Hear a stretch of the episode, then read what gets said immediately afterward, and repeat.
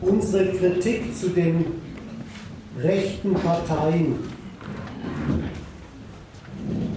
die haben wir hier ja neulich schon mal zur Diskussion gestellt. Da will ich heute Abend auch nur, wo es nötig ist, nochmal drauf zurückkommen. Wer sich darüber nochmal informieren will, der kann das auch nachlesen, unsere Kritik an diesen Rechten am Beispiel der Alternative für Deutschland im vorletzten Gegenstandpunkt.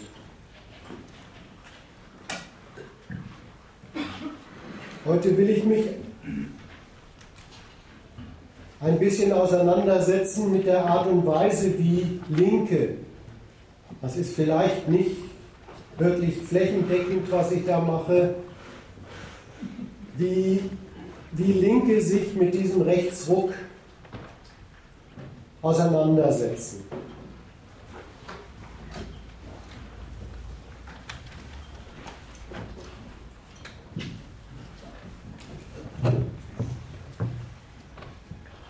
Die sind erschrocken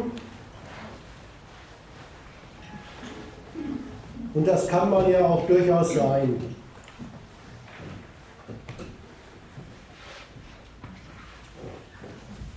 Jetzt wenden Sie sich der Frage zu, was passiert da eigentlich? Besonders angefressen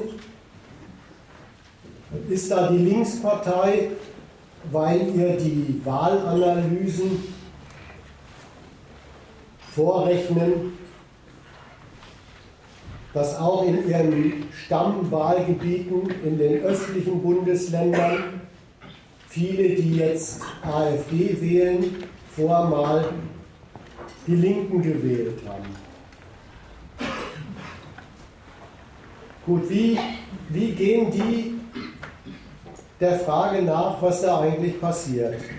Dazu will ich anhand von diesen Zitaten und deren Erläuterung was erläutern und auch daran kritisieren, was sie da machen und stelle das zur Diskussion. Vielleicht kann man das so handhaben. Ich mache immer ein so ein Zitat durch und dann sehen wir mal, ob es da schon Diskussionsbedarf gibt. Fangen wir an mit dieser Linkspartei, mit einer Stellungnahme von dem Fraktionschef Rixinger.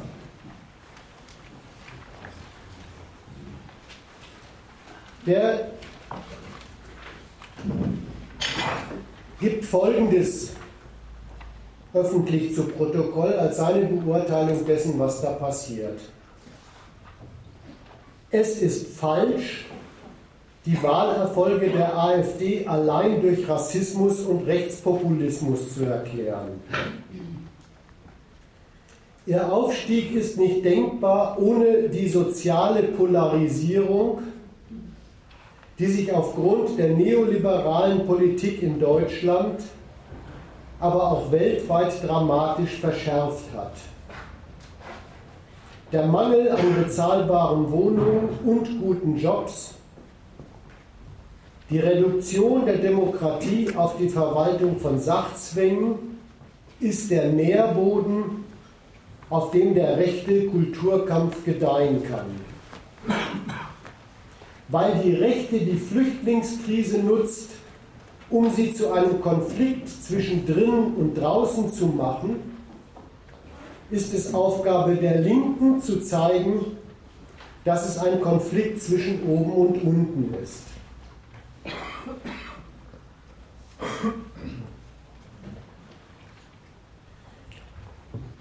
Der steigt ein und wendet sich gegen was und das finde ich erstmal okay. Er wendet sich gegen diese billige linke Abfertigung der Rechten und ihrer Wähler mit einer Erklärung, die gar nichts erklärt. Die Rechten kommen hoch, weil sie rechts sind. Weil es Rassisten sind, weil es Rechtspopulisten sind und so. Ja, das erklärt gar nichts. Man merkt es an, an solchen Stellungnahmen, dass äh, die Linken die nie mögen und ausgegrenzt haben möchten. aus der Gemeinde der anständigen Menschen. Aber mehr trägt so eine Stellungnahme wirklich nicht bei und da sage ich zu dem Einstieg von dem Rixinger, okay. Der meint, da muss man was erklären. Das Wort nimmt er ja in den Mund. So könnte man es nicht erklären. Irgendwie wirft er die Frage auf, wie kommen denn Leute, so normale Leute, die genug eigene Probleme haben, soziale Sorgen haben und so. Wie kommen die eigentlich dazu, sich für rechte Politiker zu engagieren, die zu wählen, sich von rechten Politikern in einen Konflikt hineinführen zu lassen, Inländer gegen Flüchtlinge, Deutschland gegen das Ausland, die faulen Südeuropäer und so weiter. Und die Frage, die der, die der, der anschneidet, die halte ich für in Ordnung. Das muss man klären. Die Gründe, wie Leute zu sowas kommen, wie sie rechte Wähler werden, die muss man schon wissen, die muss man ermitteln und wissen, wenn man das halt nicht will, dass die das werden. Denn dann muss man ja diesen Leuten durch Kritik ihrer Gründe diese Gründe streitig machen, rechts zu werden. So, so gesehen immer noch, der Mann sagt, das muss man erklären, okay. Was ist jetzt seine Antwort? Er steigt ein bei seiner Antwort, das kommt von materieller Unzufriedenheit. Aus materiellen Sorgen begründeter Unzufriedenheit. So steigt er da ein. Und auch da sage ich noch, okay, das wird schon vorliegen. Gründe für materielle Unzufriedenheit haben die meisten Menschen in diesem Lande garantiert. Und in gewisser Weise ist das, dass einem das Leben schwer gemacht wird und man sich darüber aufregt, das ist ja eigentlich immer der Motor bei allem politischen Engagement von den Leuten. Und selbstverständlich lassen die rechten Parteien die Gelegenheit nicht aus, die alle Parteien nutzen, ins Volk hineinzuplärren. Wir haben verstanden, diese, diese Anspielung, wir haben verstanden, bei euch liegt manches im Argen. Das macht eigentlich jeder Parteipolitiker. Nur, jetzt sagt der Rixinger, sowas liegt bei den Leuten vor. Unzufriedenheit aus materieller Beschädigung.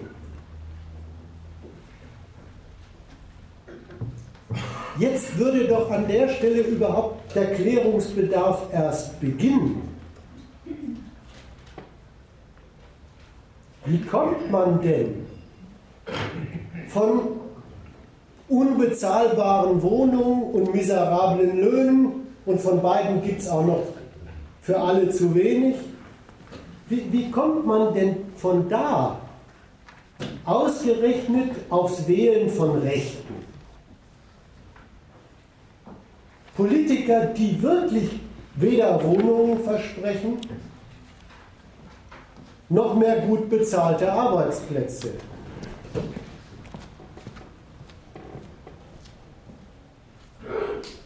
Wie kommt man denn zum Wählen von Politikern, die was ganz anderes versprechen?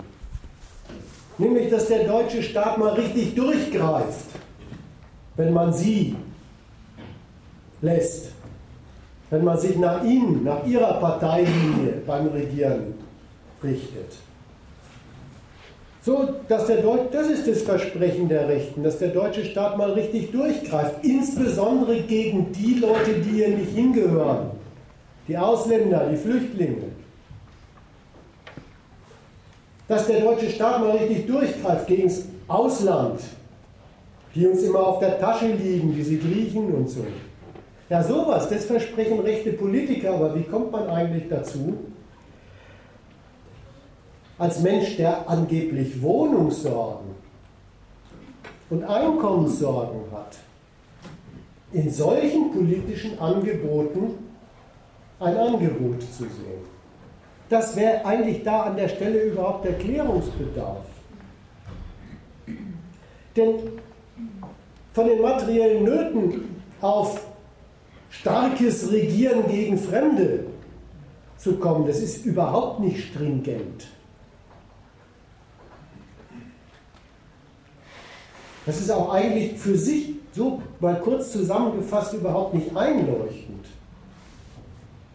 Da, da müssen Leute, die sich aufmachen und in dieser Hinsicht Wähler werden, da müssen sie sich von den Rechten schon einige verkehrte Deutungen ihrer Unzufriedenheit einleuchten lassen, eine, eine politische Erklärung ihrer Unzufriedenheit einleuchten lassen, die ihnen diese Schritte nahe, nahelegt. Und der Einstieg, den die sich einleuchten lassen müssen, ist, genau genommen, wenn ihr richtig hinguckt, Leute, liegt der Schaden ja gar nicht bei euch vor.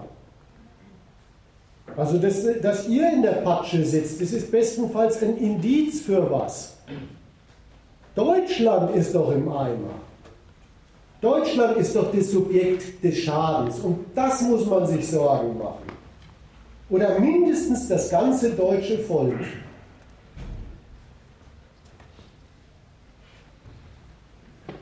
Mach das mal bitte am Zitat.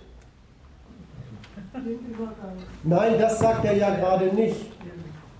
Das sagt er ja, ich bin, ich, ich bin jetzt bei dem Punkt, wenn man, wenn man nur mit dem Finger drauf zeigt, Leute, die materielle Schäden haben und darüber unzufrieden sind, wählen rechte Parteien, dann ist dazwischen genau das Klärungsbedürftige, was der Rixinger in seinem Zitat überhaupt nicht anspricht.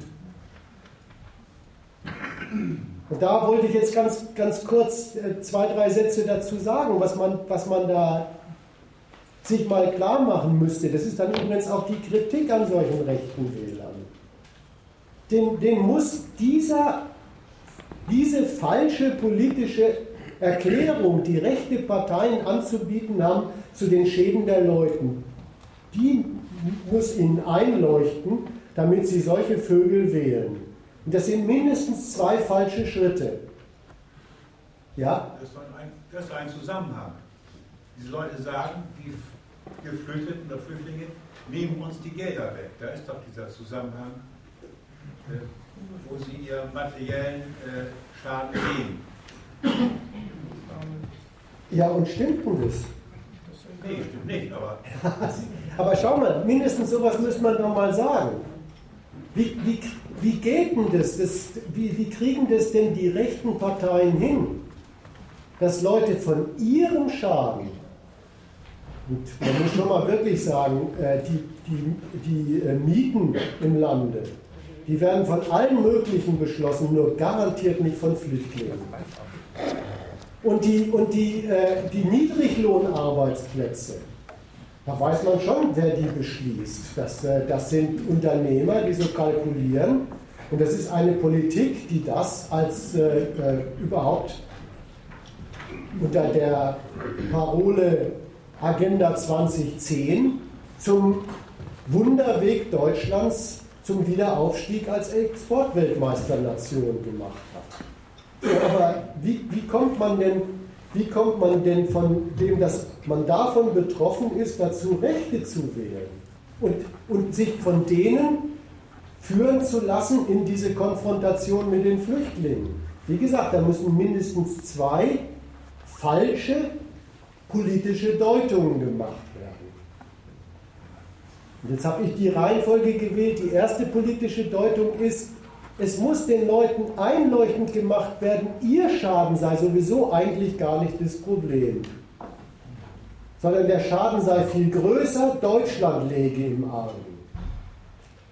Und dann müssen sie sich auch noch einleuchten lassen.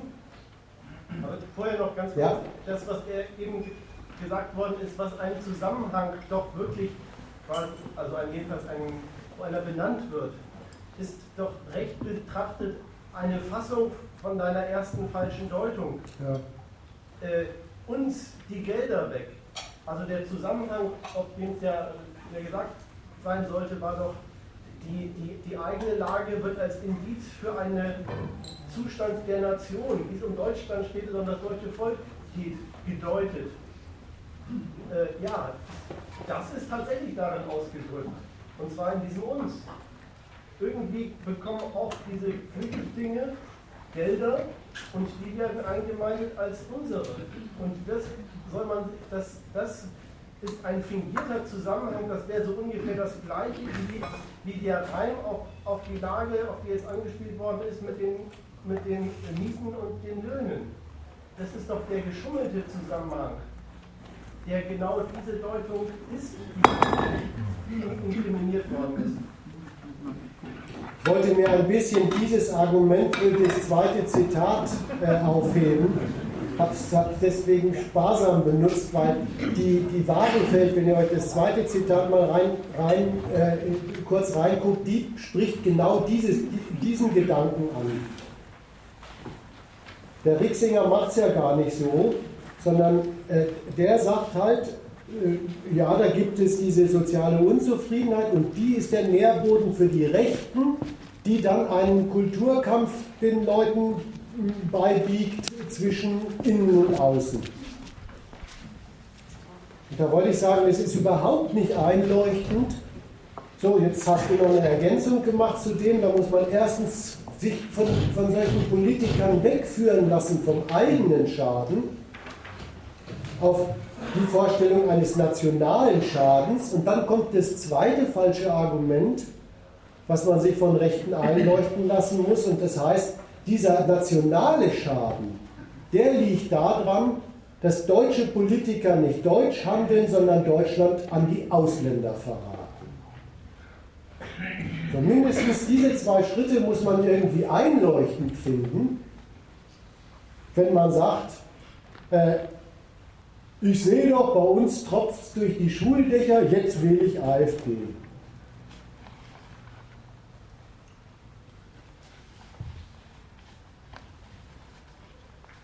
Das Merkwürdige an diesem Rixinger Zitat ist, über sowas will der Mann nicht reden.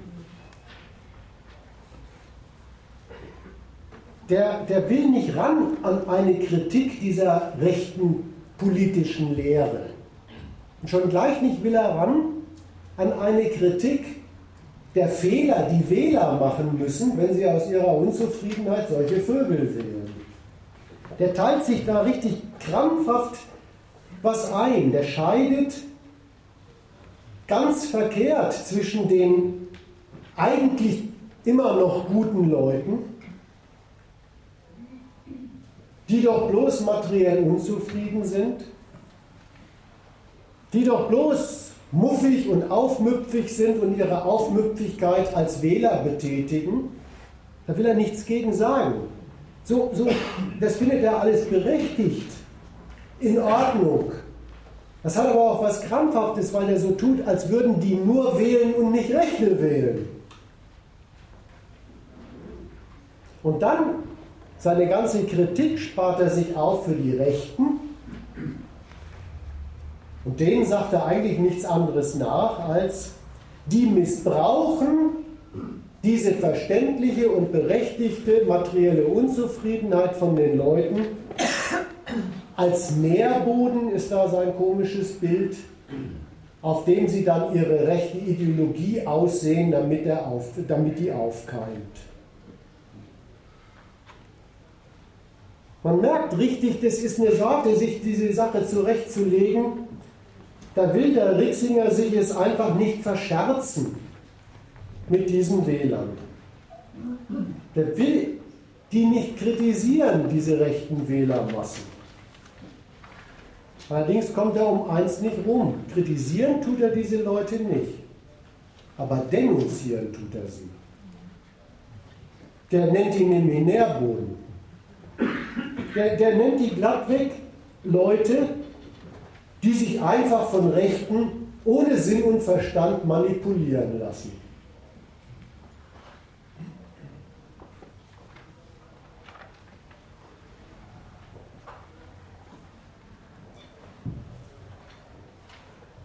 Ja, Kritik an der rechten politischen Deutung der materiellen Zustände der Leute in diesem Land macht der Rixinger nicht.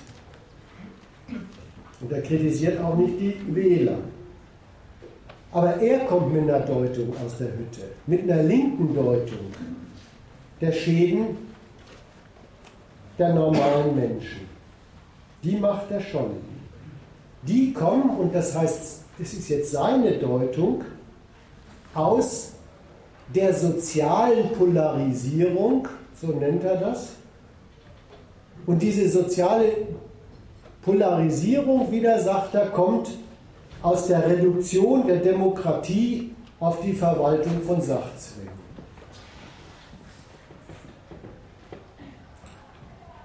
Was ist denn das eigentlich?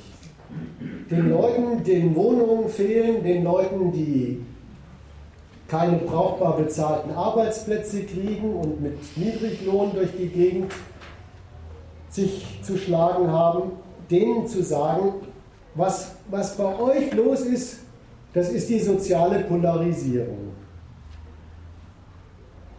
Das ist ja auf links auch das Weggehen von den materiellen Schäden der Leute. Das ist ja jetzt auch die linke Botschaft Liebe Leute, macht euch Sorgen um unser Gemeinwesen. Soziale Polarisierung sagt so etwas wie, unsere Gesellschaft driftet auseinander, verliert ihren Zusammenhalt. Jetzt kommt auch der mit einer Lehre an. Man soll bei den materiellen Schäden nicht auf seine materiellen Schäden schauen, sondern sich Sorgen ums große Ganze machen. Und die Erklärung, wie kommt denn der Schaden des großen Ganzen zustande? Was zerlegt unsere Gesellschaft denn in Polen? Ja, das ist eine, eine komische Theorie von ihm, der sagt, das liegt daran, dass die Demokratie heruntergewirtschaftet worden ist zu einer bloßen Verwaltung von Sachzwängen. Seine Lehre heißt also, eigentlich ist die Demokratie eine einzige Veranstaltung für das Verhindern eines Gegensatzes von Arm und Reich und von oben und unten. Es ist eigentlich eine Einrichtung für die Versöhnung von Volk und Staat, von Armen und Reichen. Aber wenn die falschen Regierenden dran sind, dann bringen sie diese wunderbare Einrichtung der Demokratie herunter auf ein bloßes Herumverwalten und dann kommt es zu einem Zerfall unserer Gesellschaft in Polen. Interessante Theorie, aber auch ziemlich unlogisch.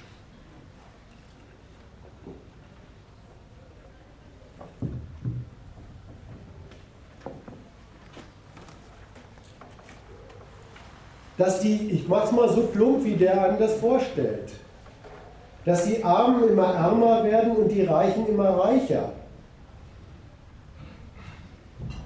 Das muss doch irgendwie dann in dem System der Demokratie begründet sein. Wenn es so zuverlässig zustande kommt, wenn die Demokratie bloß verwaltet wird dann kann das doch nicht stimmen, seine Vorstellung, eigentlich sei Demokratie das Verhindern eines Gegensatzes von Herrschern und Beherrschten und von welchen, die das Eigentum haben und denen, die arm sind.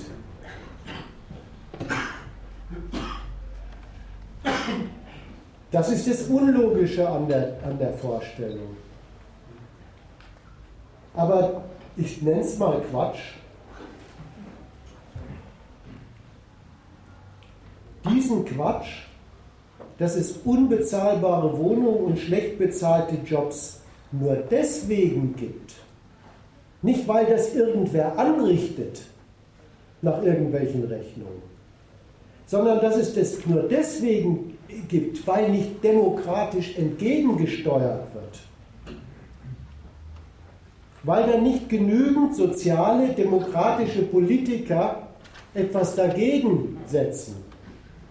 Ja, das, den Quatsch muss er offenbar sagen. Es ist ein Quatsch, ja, zu sagen, äh, solche, solche sozialen Zustände kommen, kommen zustande, weil zu wenig dagegen unternommen wird. Aber das sagt eben ein Politiker, der sich genau für dieses Ideal als linker Wahlkandidat anpreisen will und dieses Ideal, eigentlich wäre das Regieren dafür zuständig, den Menschen soziale Schäden zu vermeiden oder zumindest zu mildern, repräsentieren möchte. Für dieses Ideal der Demokratie als Versöhnung will er halt gewählt werden. Und dem Anliegen dafür gewählt zu werden, wäre ja wirklich nicht damit gedient, dass aus dem, was er diesen Konflikt zwischen oben und unten nennt, am Ende von unten statt einer Wahl ein Klassenkampf wird. So viel mal zu dem.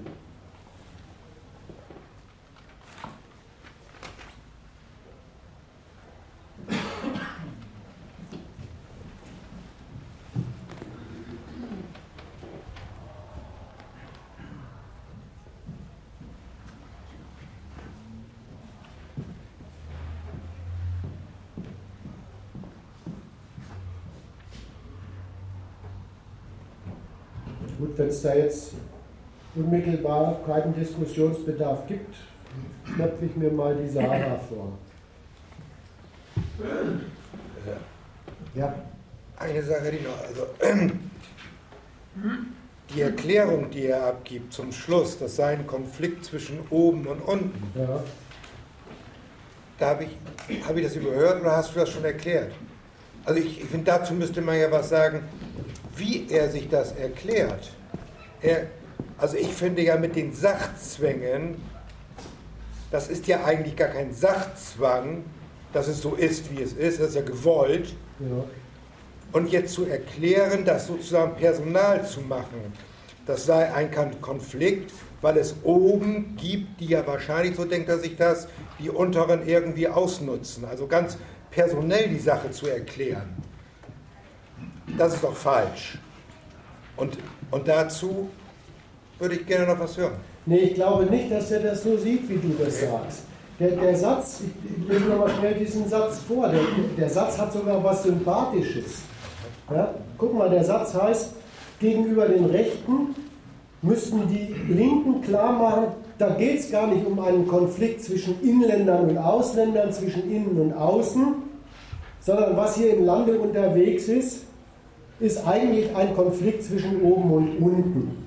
Da denkt er an sowas, die Reichen werden immer reicher und die Armen immer ärmer. So. Äh, ich finde an dem sogar was Sympathisches, bloß auf was lenkt denn der eigentlich? Das wollte ich gesagt haben. Der endet, der endet ja gar nicht damit zu sagen, und also sollten die unten endlich mal sich von oben nicht mehr alles gefallen zu, äh, lassen sondern mit, mit diesem Zwischenschritt, ja.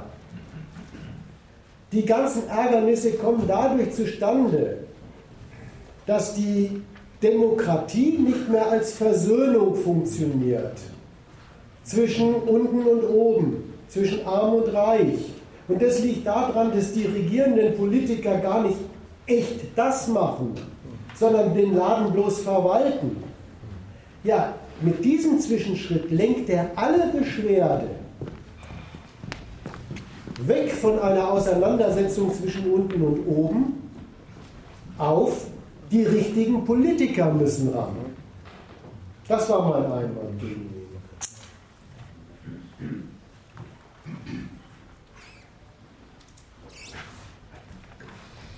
Ja.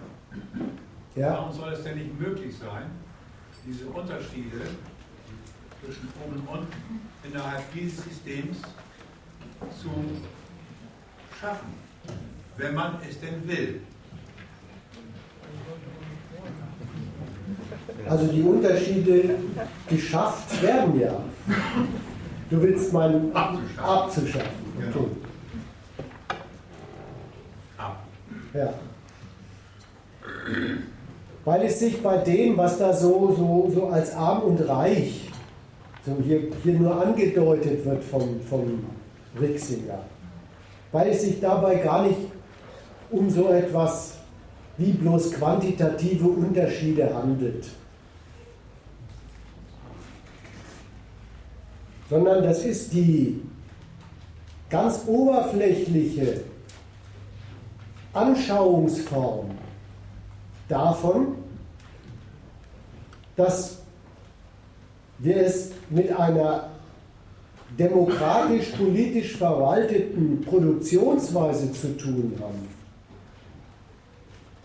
in der es darauf ankommt, das ist eigentlich auch gar nicht richtig ein Geheimnis, privates Eigentum als Kapital zu vermehren. Und der Staat sagt dazu, das kommt ihm sogar als Nationalziel als das Wichtigste vor. Wachstum. Ohne Wachstum geht alles nichts. Und dass für dieses ökonomische Ziel der Produktionsweise und des Staates der Lebensunterhalt der Lohnabhängigen wenn die Glück haben, muss ich dazu sagen, bestenfalls als Kost für dieses Produzieren vorkommt. Bei manchen kommt es nicht mal als Kost vor, ne? das sind die überflüssig gemachten. Bei den anderen, die benutzt werden, kommt es als Kost vor. Und das heißt ja glattweg, die, deren Lebensunterhalt, die müssen daraus einen Lebensunterhalt machen. Aber in der Produktionsweise ist das, was sie verdienen, der ökonomische Posten beim Produzieren, den die Eigentümer des Produktionsprozesses erstmal als Abzug von ihrem Eigentum berechnen. Ein Abzug, ein Vorschuss, der sich durch das Produktionsergebnis und dafür müssen die Arbeitenden gerade stehen. Mehr als wieder gut machen lassen muss. Also das muss wieder zu den Unternehmen zurückfließen plus Gewinn. Und der Gewinn erhöht sich, auch das Wachstum erhöht sich, wenn es gelingt, die Lohnkosten und das ist immerhin das, wovon dann eben diese Glücklichen, die überhaupt zur Arbeit kommen, leben, wenn man die möglichst niedrig hält. So, das ist, das ist ein etwas anderes Verhältnis als plus arm und reich. Das ist richtig der Zweck dieser Produktionsweise und auch das Prinzip ihres Voranschreitens. Das ist auch die Ordnung der Gesellschaft, die die politische Hoheit deren Repräsentanten sich alle vier Jahre wählen lassen, demokratisch, haben wollen, durchsetzen und aufrechterhalten. Also ist es nicht einfach eine Frage, ob man, man wählt mal und äh, dann schauen wir mal. Ich möchte aber auch, weil es, weil es wirklich so dieser letzte Satz so, so unmittelbar erstmal so was sympathisch Klingendes hat. Aber sagen, das ist auch ganz typisch. Die haben diese ganzen Sprüche, die so quasi Aufgabenbeschreibung der Linken immer sind. Wir müssen dafür sorgen, die soziale Frage nicht den Rechten zu überlassen. Wir müssen dafür sorgen, dass, dass die Leute kapieren, dass es nicht ein Kampf zwischen In- und Ausländern, sondern zwischen oben und unten ist. Dem folgt nichts weiter die eigentlich haben sie damit ihre ganze Erklärung schon gemacht. Und zwar deswegen, weil sie, weil sie nämlich auf das raus wollen, was du gesagt hast. Eigentlich ist eine Frage, wo der Staat jetzt Ordnung schaffen muss. Der muss dafür sorgen, dass soziale Politik kommt, damit die Leute wahrnehmen, das ist überhaupt nicht, das, da kündigt sich eigentlich, muss man sagen, an der Stelle würde sich eine theoretische Fragestellung stellen, der man nachgehen müsste und wo man sich mit den Leuten, die rechts wählen, streiten müsste. Aber genau das wollte sie an der Stelle nicht. Deswegen bleiben diese Sätze immer so hohl. Ja, leider folgt ja doch was draus. Und ich habe es ja jetzt erstmal so nach der harmlosen Seite, fast harmlosen Seite nur verfolgt. Es folgt daraus, dass, die, dass, dass so ein linker Politiker und diese Partei äh, den Menschen sagt, wenn ihr unzufrieden äh, seid, dann gebt bei mir eure Unzufriedenheit als Wählerstimme ab. Wir machen dann was draus. Aber es folgt ja sogar noch ein bisschen mehr. Zwischendurch habe ich mal gezeigt, welche, welche politische Deutung der materiellen Schäden legt denn eigentlich der Rücksinger vor? Und wenn der von der sozialen Polarisierung spricht, dann ist auch da eine, eine Folge angepeilt. Die hat es in sich, weil, weil der Mensch nämlich die soziale Unzufriedenheit der Leute ausstattet mit dem Blick, sie soll sich um was anderes Sorgen machen, nämlich um das, den Zusammenhalt unserer Gesellschaft. Das meint soziale Polarisierung. Dann kommt am Ende kommen solche absurden Vorschläge raus. Vielleicht braucht es ein bisschen soziale Politik, um unsere Gesellschaft, um erstens unsere Gesellschaft vor der Spaltung zu bewahren und zweitens um den Rechten des Wasser abzugraben. Und kaum guckt man mal drauf, merkt man, da ist es, weil es den Leuten schlecht geht, verschwunden.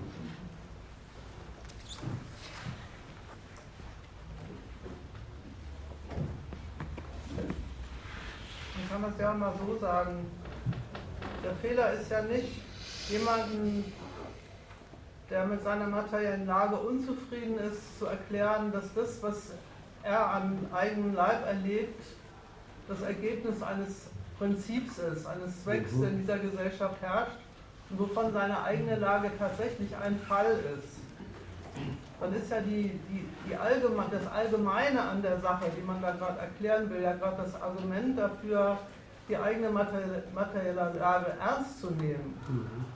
Die machen genau das Gegenteil. Wenn die sagen, die materielle Lage ist Ausdruck einer sozialen Polarisierung, dann fordern sie die Leute ausdrücklich dazu auf, ein, eine Stellung zu dieser Lage einzunehmen, die sagt, die ist überhaupt nur wichtig, nur von Bedeutung, wenn sie dargestellt werden kann als Schaden am Gemeinwesen, in dem du lebst. Nur darüber wird ein Interesse überhaupt wichtig und anerkannt, dass es sich so präsentieren kann. Das betrifft nur mich, nicht nur mich, sondern uns alle. Und dieses Sondern uns alle, das ist genau der fatale Punkt, an dem dieser Übergang passiert, von dem du da geredet hast. Das ist die falsche konstruktive Allgemeinheit des Schadens.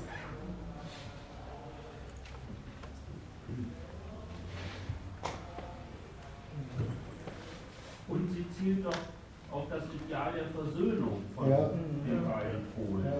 Da war doch eben das äh, Argument, warum das nicht eigentlich auch klappen könnte. Ja, vielleicht muss man das nochmal ein bisschen deutlich machen. Ja, also Versöhnung, Versöhnung ist wirklich ein unbrauchbares Ideal für Klassengegensatz. Da redet er auch nicht von Klassengegensatz, sondern die Opposition heißt neoliberale Politik versus soziale Politik. Ja. Aber immer Politik unterschieden. Also immer das Gemeinwesen, das dann mit den Schäden die systematisch angerichtet werden, umgeht. Dafür steht neoliberal, besonders rücksichtsloser Kapitalismus. Äh, werden Sie sich das vielleicht übersetzen?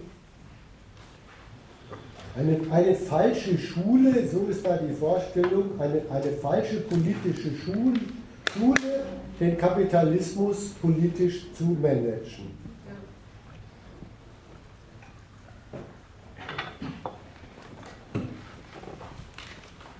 Gut, Sarah Wagenknecht. Der, der Rixinger, der lässt von den rechten Wählern eigentlich bloß eins stehen.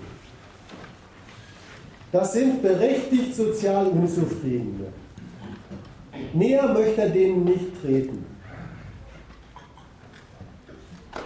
Die Wagenknecht in dem Zitat, das ich gleich vorlese, die ist in einem Punkt ehrlicher. Die fasst nämlich ins Auge, dass diese Rechten, äh, dass diese, dass diese äh, sozial Unzufriedenen da, dass die Rechte wählen dass die ihr, ihr Kreuz bei Flüchtlingsfeinden machen.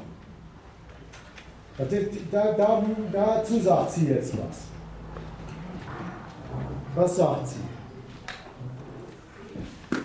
Wir haben heute einen großen Niedriglohnsektor mit Leiharbeit, Dauerbefristung, Minijobs. Viele Flüchtlinge werden gerade in diesem Sektor Arbeit suchen und verstärken damit den Druck auf die Löhne. Ähnlich ist es bei den Wohnungen. Da suchen die Flüchtlinge vor allem in jenen Stadtvierteln, in denen die ohnehin schon Ärmeren leben. Wenn dann Mieten steigen, das ist auch eine bemerkenswerte Formulierung ja, für den Linke. Wenn dann Mieten steigen, schürt das die Stimmung gegen Flüchtlinge. In Wahrheit ist es die Folge einer Politik, die den Arbeitsmarkt dereguliert und den sozialen Wohnungsbau weitgehend eingestellt hat.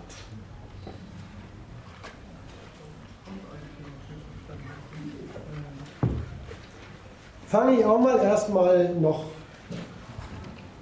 gutmütig an. Diese, diese Wagenknecht zeichnet ja ein durchaus zutreffendes Bild von der sozialen Lage der Lohnabhängigen in Deutschland. Das ist schon so mit dem riesen Niedriglohnsektor, mit diesen ganzen Formen von Arbeitsverhältnissen, die gleich davon getrennt sind, dass man davon ein Einkommen kriegt, wovon man ein normales Leben bestreiten kann und so weiter. Und die Wagenknecht zeichnen auch noch zutreffend das Bild, dass diese sozialen Lagen den Leuten in Form ihrer Konkurrenz aufs Auge gedrückt werden.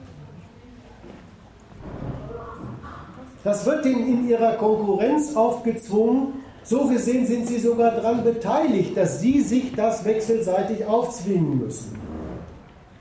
Ja, die sind in einen Kampf gestellt um Wohnung, die sind in einen Kampf gestellt um die Arbeitsplätze, die von den Unternehmern nach ihren Kalkulationen überhaupt angeboten werden.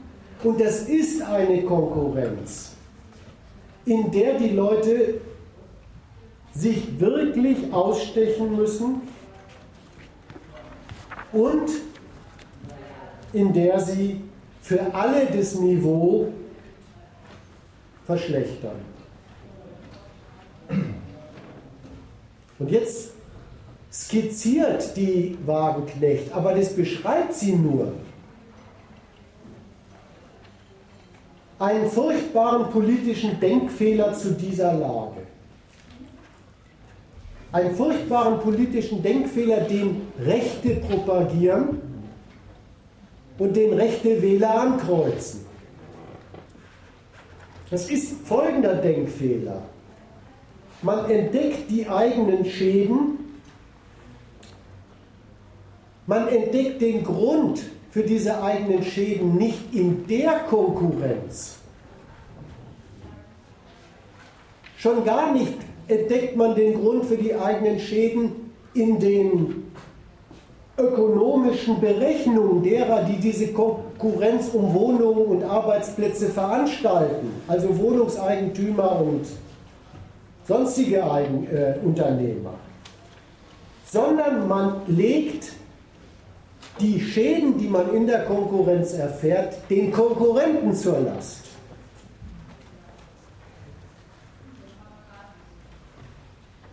und dann auch noch den allerohnmächtigsten Konkurrenten, diesen Flüchtlingen da. Das ist ein schwerer politischer Fehler. Der beruht darauf, dass die Leute wirklich in die Konkurrenz gestellt sind. Aber dann stände man ja vor folgender, folgender Entscheidung mal geistig. Ist die Konkurrenz eigentlich das, was mir angetan wird? Oder tun die Konkurrenten mir was an? Und der rechte Fehler besteht darin, den Konkurrenten vorzuwerfen, die würden einem was antun. Und da sind es ausgerechnet die, die ohnmächtigsten Konkurrenten, diese Flüchtlinge. Ja, warum eigentlich? Weil da noch ein politischer Denkfehler gemacht wird. Weil Leute wähnen, da meine ich durchaus was, das hat was von Wahn, ja. Weil, weil da Leute wähnen. Es wird ihnen aber auch nahegelegt, so zu denken. Man werde doch wohl noch unterscheiden dürfen zwischen berechtigten deutschen Konkurrenten, ja, die respektiert man, muss man ja auch, sonst kriegt man ja was auf die Finger. Und welchen von denen man ja wohl noch sagen darf, die gehören gar nicht dazu. Die gehören sich nicht, es sind die unberechtigten Konkurrenten. Warum sind sie unberechtigt? Naja, weil sie doch gar nicht deutsch sind. Ja, das ist der zweite politische Denkfehler, den man da machen muss, den man sich da nahe legen lassen muss, wenn man allen Ernstes aus den Nöten, die man in Sachen Wohnungen und in Sachen Arbeitsplätzen und in Sachen Löhnen hat, sich dahin führen lässt, ja, ja, das ist ja kein Wunder, wenn dann die falschen 50er mitmachen dürfen.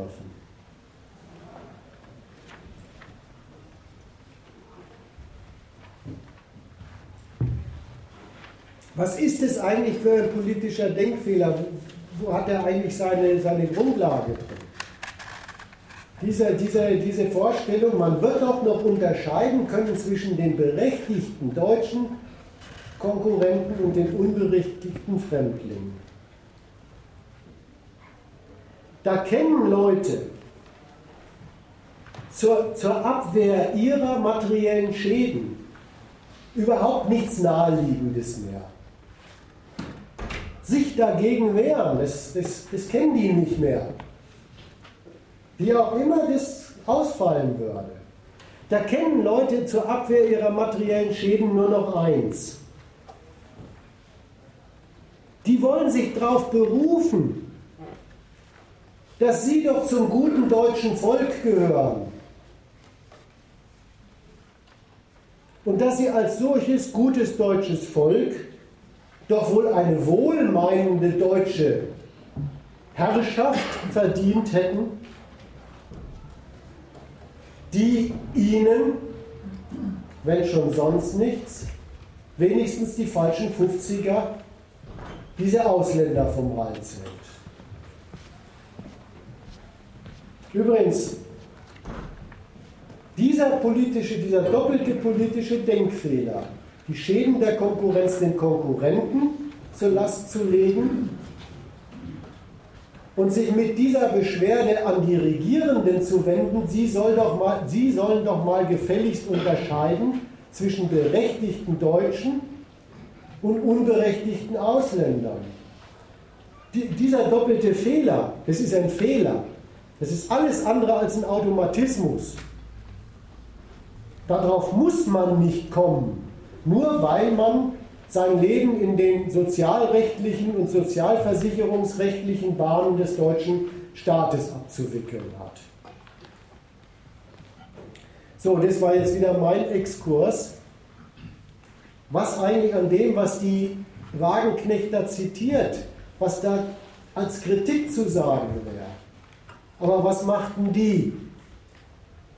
Die Wagenknecht die mag das alles nicht. Die, die kann diese rechten Wähler mit, mit ihrer Flüchtlingsfeindlichkeit schon nicht leiden. Aber darstellen tut sie so wie, sie kann es total verstehen.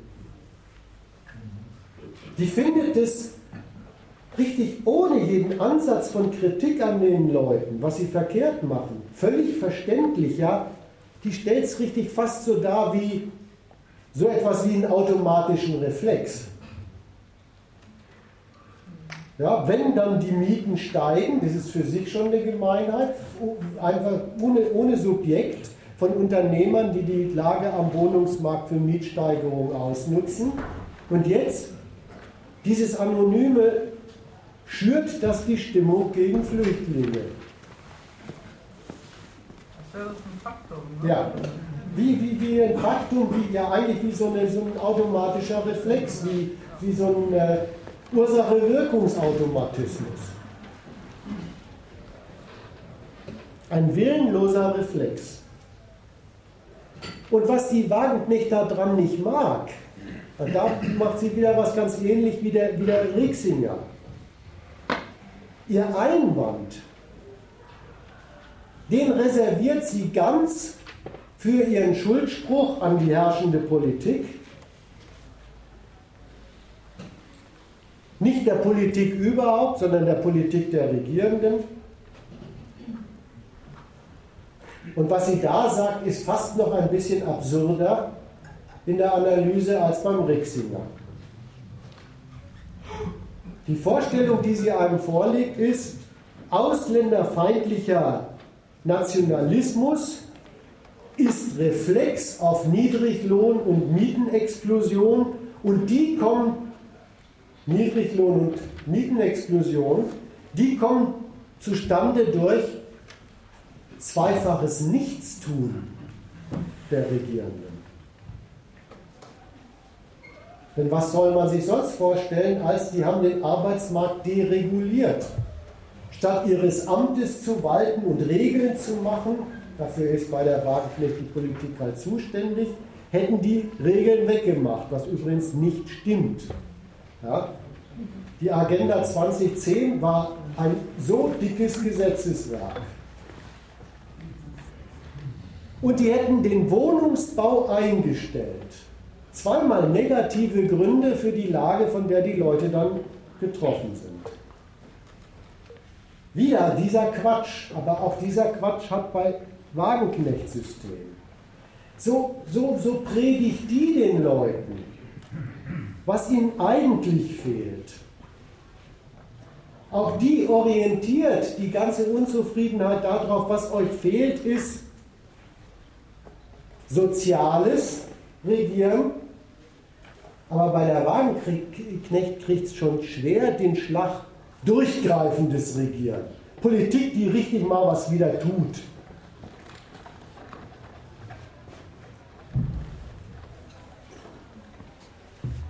Das ist hier wirklich diese verheerende Lehre einer Linken. Für die, die hier zuhören. Das ist nämlich das das linke Okay dazu, dass Lohnabhängige sich selbst als vollkommen ohnmächtig gegenüber ihren Schädigungen definieren. Sie können sowieso nichts machen. Sie können sowieso nichts machen bei dem, was ihnen die Geschäftsleute beim Geld verdienen in der Arbeit und beim Geld ausgeben für den Lebensunterhalt antun. Die sagt die Wagen nicht ganz selbstverständlich, ohne es groß auszuführen. Ja, ja, so ist es.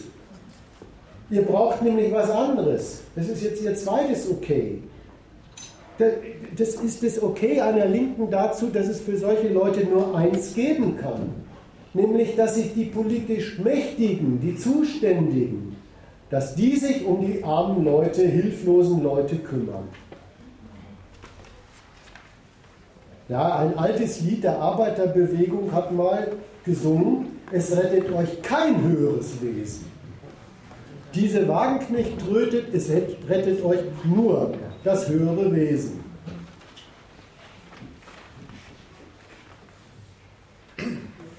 Das mal zu dieser Kämpferin.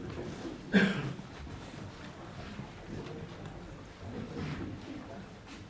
wollte noch eine Ergänzung machen. Das ist ja auch ein sehr eigenartiger Grund dafür, Leuten eine Wohnung und eine, bezahlte, eine gut bezahlte Arbeit zu verschaffen, um zu verhindern, dass sie rechts sagen. Also, die, die, man merkt an der ganzen Argumentation, dass die Verhinderung des, des äh, Rechtwagens der Leute die ganze, der ganze Grund dafür ist, warum die soziale Lage da überhaupt zum Thema gemacht wird. Ja. Man kann sie ja noch so, man kann ja noch so falsch kritisieren, was dagegen zu tun wäre, aber das gleich unter dem Gesichtspunkt zu subsumieren. Wenn ihr wirklich was gegen rechts hättet würdet, würdet ihr euch mehr um Soziale kümmern? Das ist ja schon eine sehr eigenartige Begründung für soziale Maßnahmen. Das ist eigentlich bei der Wagenknecht das Analoge zu diesem Rixinger mit seiner sozialen Polarisierung. Der, die, die, der Vorwurf von der Wagenknecht ist an die Regierung, wenn ihr so weitermacht, bringt ihr unseres, unser Land durch einen Rechtsruck in Gefahr.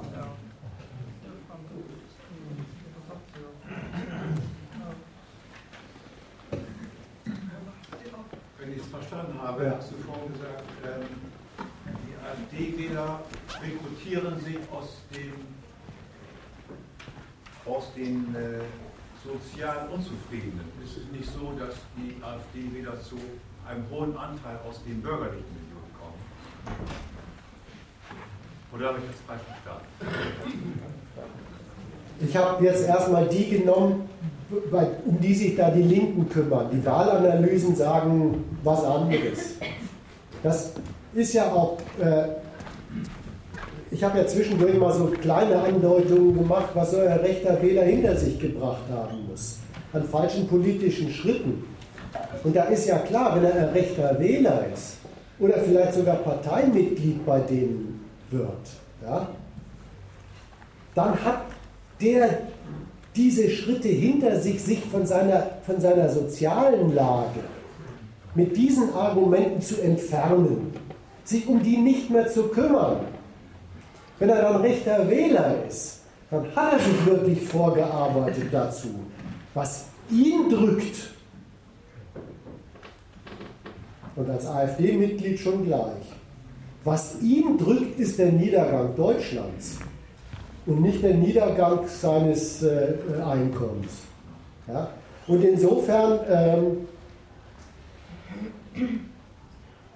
für diesen falschen politischen Beschluss äh, braucht es politische Fehler und nicht unbedingt soziale Nöte. Und politische Fehler können Studienräte und Zahnärzte auch machen. Und die haben sie schon in ihren Reihen gerechnet. Anwälte. Rechtsanwälte halt.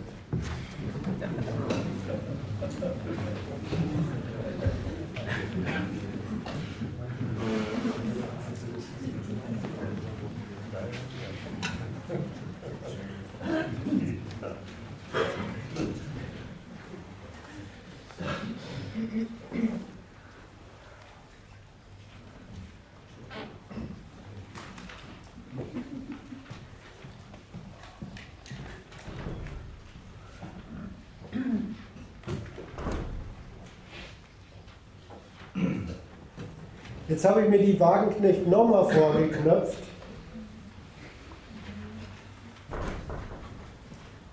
Weil die Frau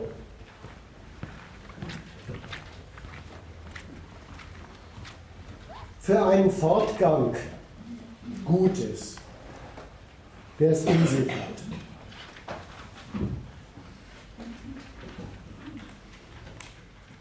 Die findet nicht nur schwer verständlich, dass Leute ohne Wohnung Rechte wählen. Sie, sie findet an den Leuten, die Rechte wählen, noch viel mehr verständlich. Und sogar brauchbar. Gar nicht so schlecht für linke Politik.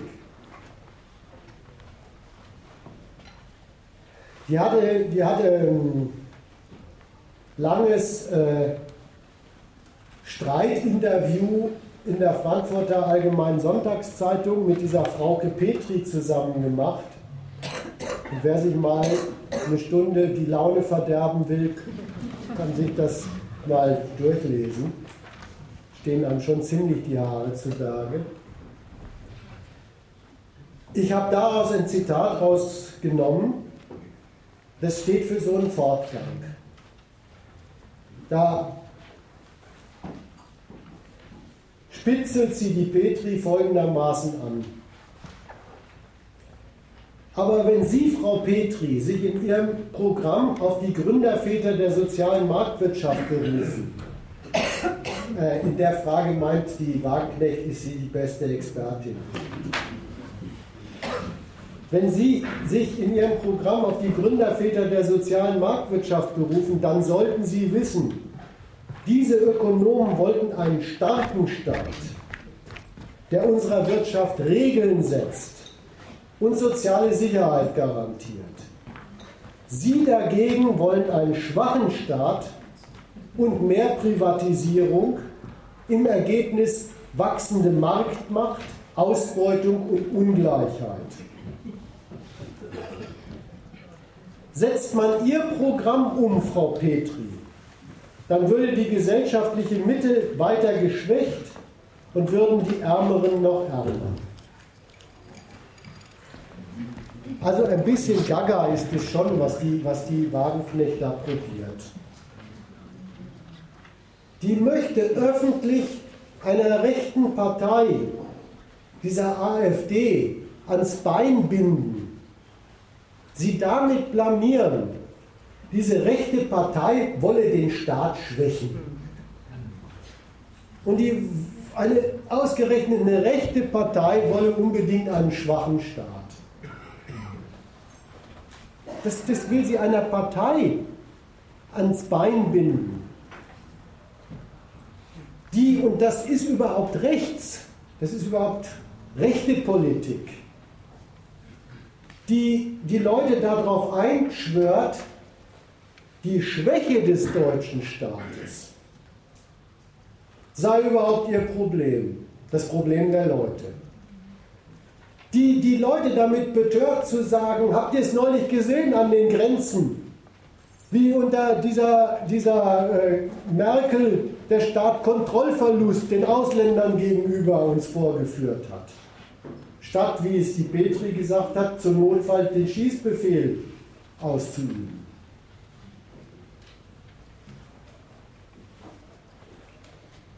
Einer Partei den Vorwurf zu machen, ihr wollt den schwachen Staat, die als rechte Partei die Wähler dauernd damit betört, was die brauchen, ist ein starker Staat, der nicht nur gegen die Ausländer vorgeht, sondern auch im Innern gegen alle Pflichtverletzer, Fremdvögler, schwule Säue und so weiter.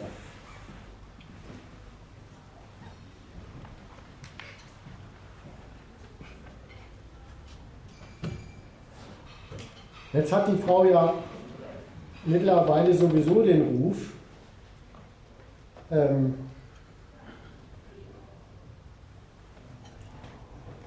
die wolle als, als Populistin bei den rechten Wählern fischen, wildern, bei denen Wähler abgraben, nämlich durchaus solche Wähler, die nach einem starken Staat rufen. Und die wollen sie halt dadurch abgraben, dass jetzt die Wagenknecht sich selber zum Fürsprecher dieses Rufs macht und auch nach einem starken Staat ruft. Und da muss man sagen, das ist keine große Entlarvung, die ich da mache, das sagt nämlich die Wagenknecht selber. Die haben jetzt neulich richtig als ihre Linie äh, ähm, beschlossen, sie müssten diese rechten Wähler, und zwar so, wie die unterwegs sind, für die linke Partei zurückgewinnen. Gut. Die Sache ist ein bisschen ärger. Die Wagenknecht will nämlich gar nicht nur taktisch, sondern die will wirklich den starken Staat. Und zwar aus sehr eigenen linken, grundverkehrten politischen Gründen. Das ist tatsächlich hier eine Schlussfolgerung aus dem, was ich eben an der Wagenknecht dargelegt habe. Wer auf links die Menschen regelrecht alternativlos, um mal diese Phrase von der Merkel an der Stelle einzuführen, wer auf links die Leute richtig alternativlos darauf polt, alle materiellen Nöte auszurichten auf die soziale Betreuung durch den Staat, durch die da oben, durch die Zuständigen, die Mächtigen, die sollen es richten. Ja, wer, wer, die, wer, wer so politisiert, der Staat muss es richten, der ist dann auch für den Staat. Der ist dann auch für dessen Handlungsfähigkeit und dessen Handlungsfreiheit. Nicht mit dem Ziel der Rechten. Ja? Ja, die wollen die Handlungsfreiheit des Staates in erster Linie mal gegen die Ausländer. Äh, wobei, ich muss schon sagen, bei der Sarah Wagenknecht bin ich mir nicht mehr ganz sicher, ob die dafür nicht zumindest auch Verständnis hat. Die hat nämlich nach dieser Silvesternacht ziemlich rumgeholzt, da vor einem Jahr, und äh, hat sich zum Fürsprecher gemacht, wer sich so benimmt, der gehört raus. Aber lassen wir das mal. Ich, ich meine jetzt erstmal der genuine linke Übergang auf, man ist wirklich für den starken Staat und, und betört auch die Menschheit, das muss ihr Anliegen sein. Der, der, kommt aus, der kommt tatsächlich konsequent heraus als Fehler aus dem ersten Fehler. Ja, wenn, wenn es nichts gibt für die armen Leute als das höhere Wesen Staat, das sich um sie kümmern soll, dann muss dieses höhere Wesen aber auch stark handlungsfähig und handlungsfrei sein. Und an was sie da denkt, deutet sie ja so an ne, in ihrer Polemik gegen die, gegen die äh, Petri. Warum muss der stark Staat sein? Stark sein. Ja, der soll der Wirtschaft und ihrer Marktmacht Grenzen ziehen können. Ja, das ist nicht der Staat soll die entmachten, ne? die Wirtschaft, sondern der soll ihr Grenzen ziehen können. Grenzen beim Verarmen der Leute, dass die Ärmeren nicht noch ärmer werden. Und mächtig soll der Staat sein, auch finanziell, weil nach dieser, nach dieser Auffassung, die sie propagiert, der Staat muss mit sozialen Leistungen gegen die Produktion des Massenelends gegensteuern. Ja, wer das sagt, der, der sagt dann auch, dann muss der Staat aber auch in Geld schwimmen. Dann muss er sich gut finanzieren können.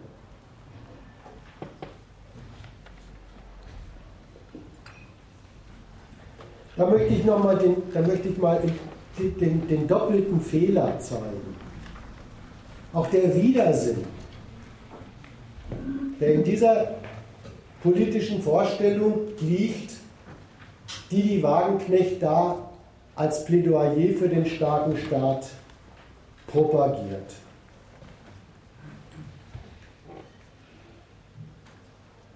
Wer wie solche Linken auf den Staat setzt, und zwar durchaus hier auch richtig in der Eigenschaft als herrschende Macht, als die herrschende Macht über und in dieser Gesellschaft. Wer, wer darauf setzt, mit der Begründung, wer sollten sonst die Grenzen ziehen beim Verarmen und Ausbeuten? Also die Grenzen ziehen bei den Schäden, die die kapitalistische Wirtschaft anrichtet. Der könnte doch auch mal folgenden Gedanken einsehen. Wenn er den Staat kennt als die Macht, die der Wirtschaft Grenzen zieht, der müsste, dem, dem müsste doch auch einleuchten, dass der Staat dann die Macht ist, die die Wirtschaft überhaupt so mächtig macht.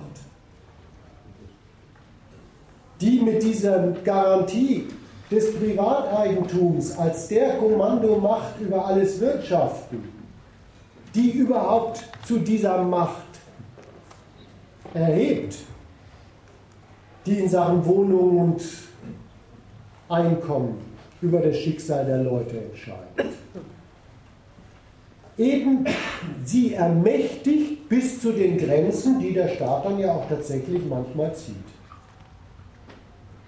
Das ist der erste Widersinn. Wer auf den Staat als Macht zum Schrankenziehen setzt, muss ich mal klar machen, dass dem zugrunde liegt, dass der Staat die Ermächtigung der kapitalistischen Wirtschaft ist.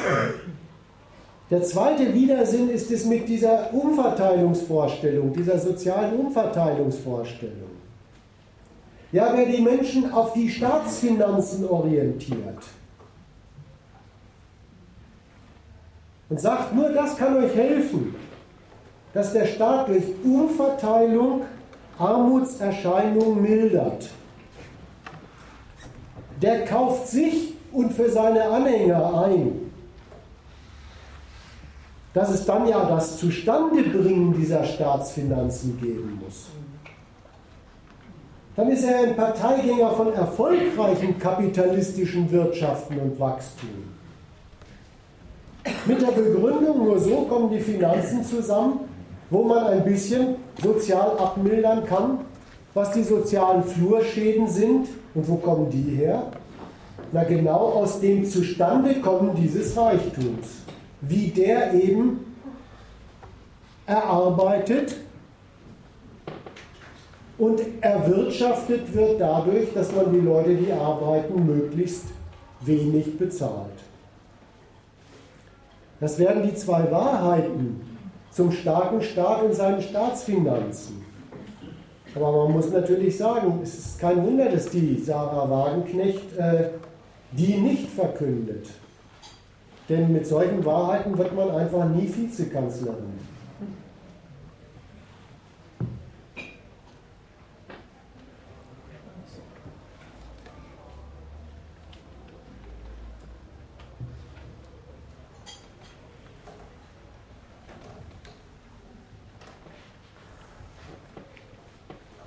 Mache mal ein kleines Zwischenfazit, wenn es nicht zu dem Punkt jetzt was gibt.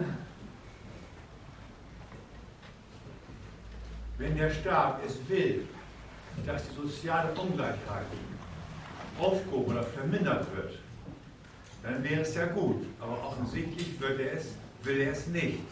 Aber es wäre möglich innerhalb des Systems. Das ist doch eine Idee zumindest. Der macht ja was. Ja? Man kann ja wirklich nicht in das, in die, in das Horn von diesen Linkspolitikern äh, ähm, blasen. Äh, der, der Staat würde nichts machen in Sachen Sozial. Schon etwas, ja. ja. Ja, aber was macht er eigentlich? Wirklich, man, machen wir mal einen kurzen Blick auf, was macht denn der Staat, wenn er sozial ist? Und das ist er ja. Also ich habe neulich gelesen, der Sozialhaushaltsposten sei sogar am Bundeshaushalt immer noch der größte.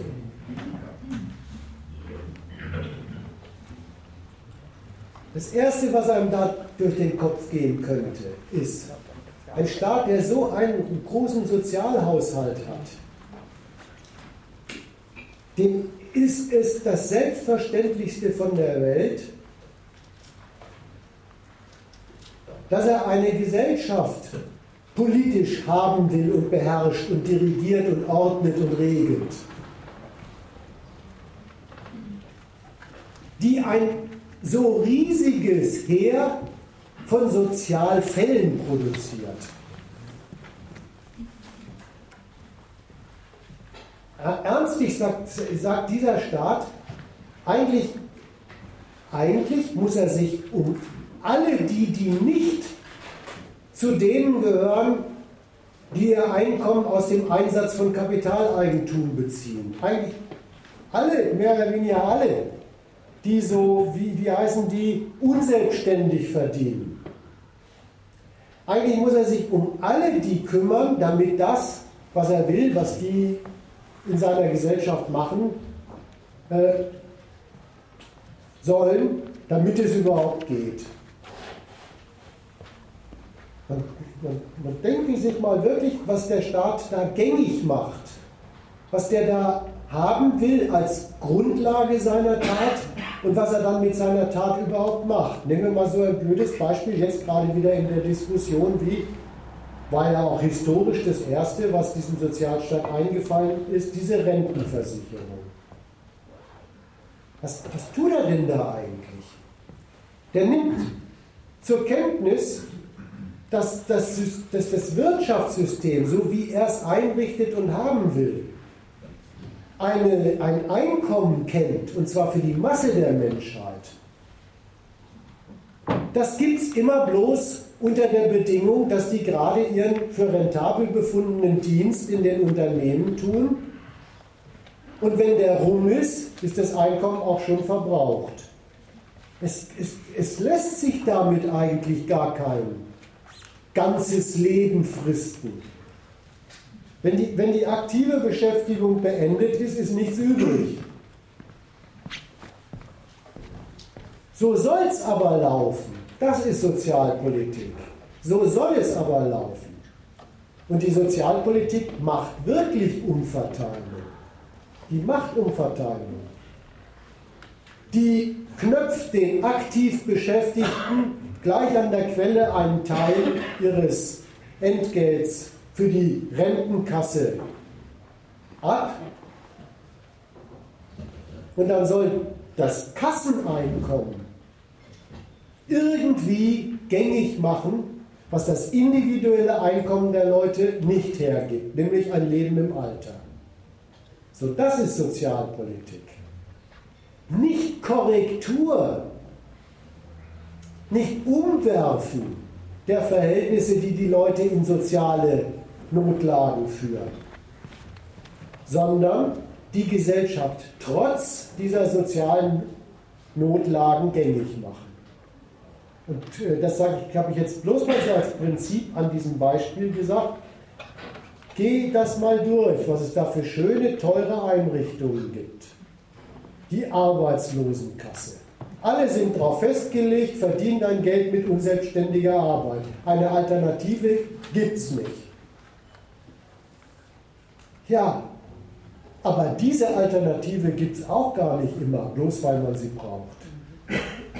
Zum Lohnabhängig sein gehört dauernd dazu und sogar ein bisschen auf steigendem Niveau, dass man nicht benutzt wird, weil es keinen rentablen Bedarf nach dem Menschen gibt.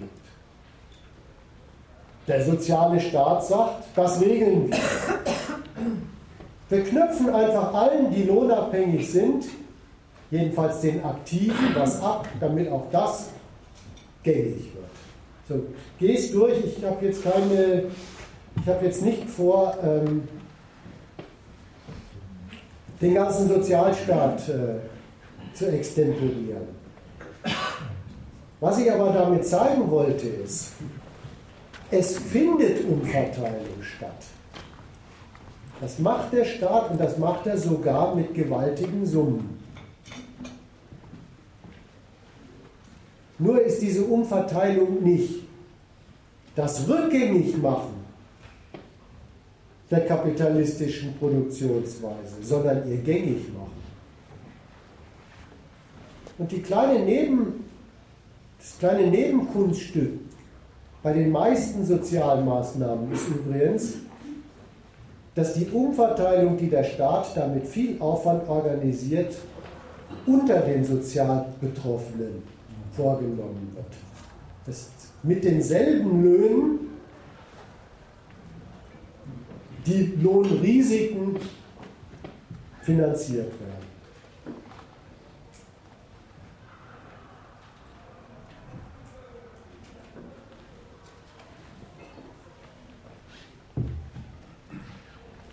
Naja, vielleicht würde es besser funktionieren, wenn die äh, Großkonzerne auch mal Steuern zahlen müssten und äh, man nicht mehr ansetzt in dem mittleren Niveau. Vielleicht könnte man ja das System optimieren. Das wäre ja eine Maßnahme. Aber dann gebe ich doch mal den, den, den mindestens so realistischen Gedanken zu bedenken, wenn man die Großkonzerne schon dazu zwingen will, all die armen Schlucker zu finanzieren, die die Großkonzerne produzieren. Warum zwingen wir sie dann nicht lieber gleich, dass sie die erst gar nicht produzieren? Ja, aber dann muss der Staat abgeschafft werden, so wie er ist. Ohne geht es doch gar nicht. Ja, der würde sich dagegen schon aussprechen. Naja, leider naja, jetzt lasst mal, weil jetzt kommt die Frage, wie denn? Nicht? Aber das ist nicht Thema. Nee. Wir sind tatsächlich, das ist tatsächlich nicht Thema. Wir sind, wir sind in gewisser Weise sind wir an der traurigen Front heute mal unterwegs. Äh, an der sehr traurigen Front unterwegs, vielleicht den einen oder anderen von linken Irrwegen abzubringen. Das ist eine echt ziemlich traurige Frage. Ein schönes Wort eben. Ja.